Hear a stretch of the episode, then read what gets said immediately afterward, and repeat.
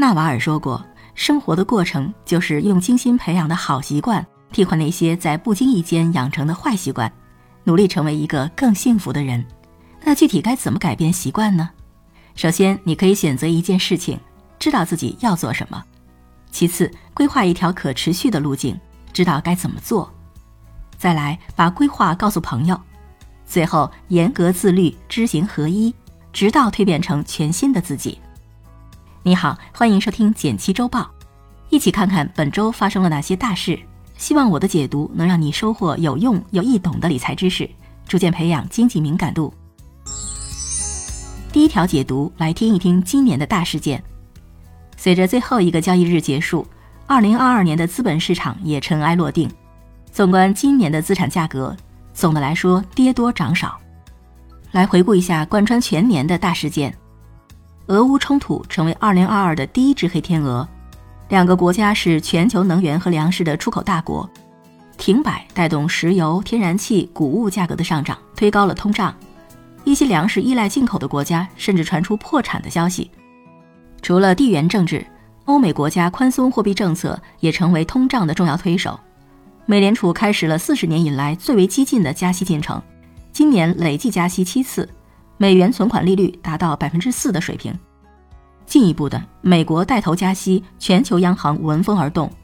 由于港币和美元挂钩，美元越强势，资金都会回流美国市场。恒指一度从两万四千点跌到一万四千点，创下十一年来新低。和海外的加息政策不同，我们的货币政策比较宽松，一年内多次降息，内外利差扩大，造成了资金外流，人民币一度贬值到七点四。疫情是国内经济的最大变量，股市走势和新增患病人数高度相关。四月和十月疫情较为严重的时候，对应的是两次低点。好在随着疫情风控放开，各种经济刺激政策陆续出台，上证指数最终回到三千点以上，全年跌幅定格在百分之十五。具体到行业，资源企业盈利能力相对较强，煤炭是为数不多上涨的板块。那这对我们有什么影响呢？有投资的小伙伴估计收益都不理想。看了看证券账户的统计，百分之二的回报就能超过百分之八十的投资者了。对我们来说，如果是长期投资的话，不用太在意短期的结果，下跌反而是捡便宜的机会。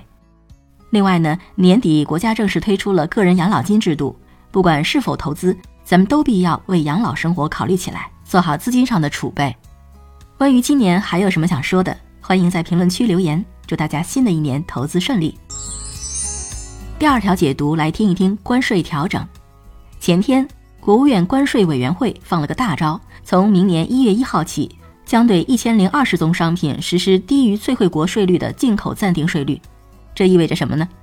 先解释一下最惠国税率，是指一国在进口商品时给予最惠国的最低关税税率，可以理解为我国的最低关税。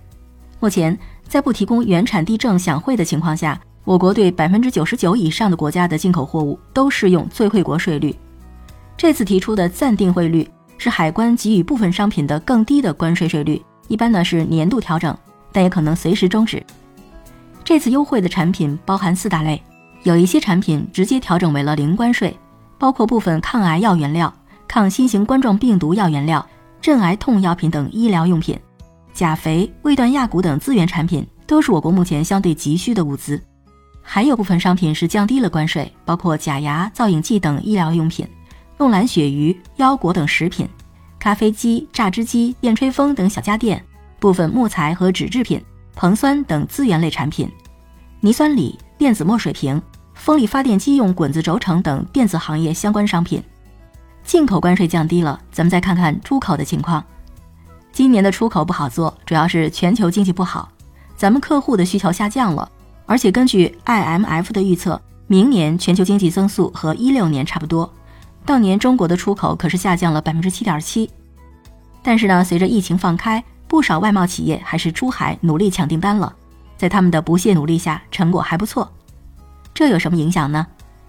进口方面，很明显，关税总水平是降低了，涉及到相关行业的下游产品和服务。比如手机等电子设备、相关医疗服务等的价格可能会下降，也有利于这些产品的升级换代。对图书馆、商业办公、信息发布基础设施、资源环境等领域都有好处。出口方面，咱们在家电、汽车和纺织行业还是比较有优势的，可以关注一下。第三条解读，来听一听香港抢人的事儿。最近呢，香港发布了引进人才的新方案，提出宣布取消优才计划的配额限制，同时推出高端人才通行证计划等多项措施抢人才。这意味着什么呢？上世纪内地改革开放，招商引资成了当务之急。作为连接大陆和外资的桥梁，香港一跃成为国际金融中心，收入也节节攀升，人均 GDP 是内地的四倍。不过呢，你应该很少听到身边朋友去香港找工作。一大原因是香港的工作签证很难申请，要么公司认可你能帮你解决，要么只能通过读书、打分等方式获得资格。如果是打分的话，每年还有名额限制。这次呢，引进人才的方案称得上大松绑。首先是取消打分的名额限制，如果你毕业于百强大学或从事的是香港稀缺行业，那么获批成功率更高。其次是推出高端人才通行证。年薪二百五十万港币以上的高薪人士，以及毕业于全球百强大学的朋友，申请后最快四周就能拿到通行证。除此之外呢，方案对签证的时长、买房税率上也多有放松，目标是三年内吸引十点五万人来港发展。那这对我们有哪些影响呢？其实香港的抢人有些迫不得已，一方面呢老龄化越来越严重，另一方面近两年有十四万人移民到其他国家。造成劳动人口短缺，加上疫情的关系，香港前三季度 GDP 同比下降百分之四点五，抢人可以看作是香港开始重新拼经济的一个标志。消息一出，我身边符合条件的朋友已经开始申请了，虽然不一定会立马前往香港发展，多一个选择权总是好的。感兴趣的小伙伴不妨关注一下哦。再来说说其他值得关心的事儿，明年政策齐发力。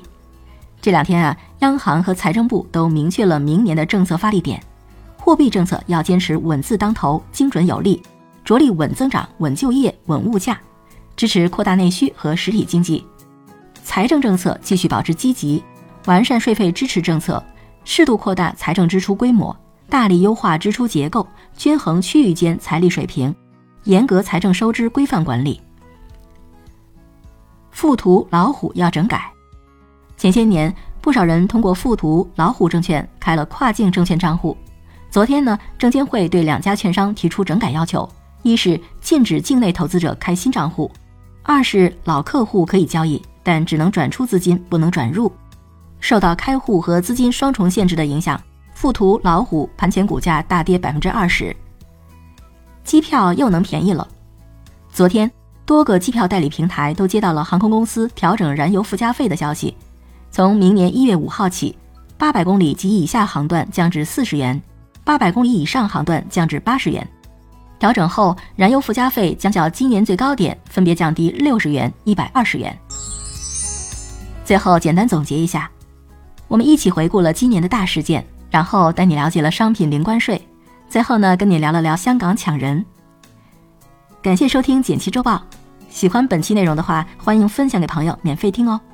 最后推荐一篇精选的晚上聊财经，欢迎点击文字区链接收看。二零二三，祝所求皆如愿，所行化坦途。感谢你过去一年的陪伴，祝你新年快乐，我们下周见喽。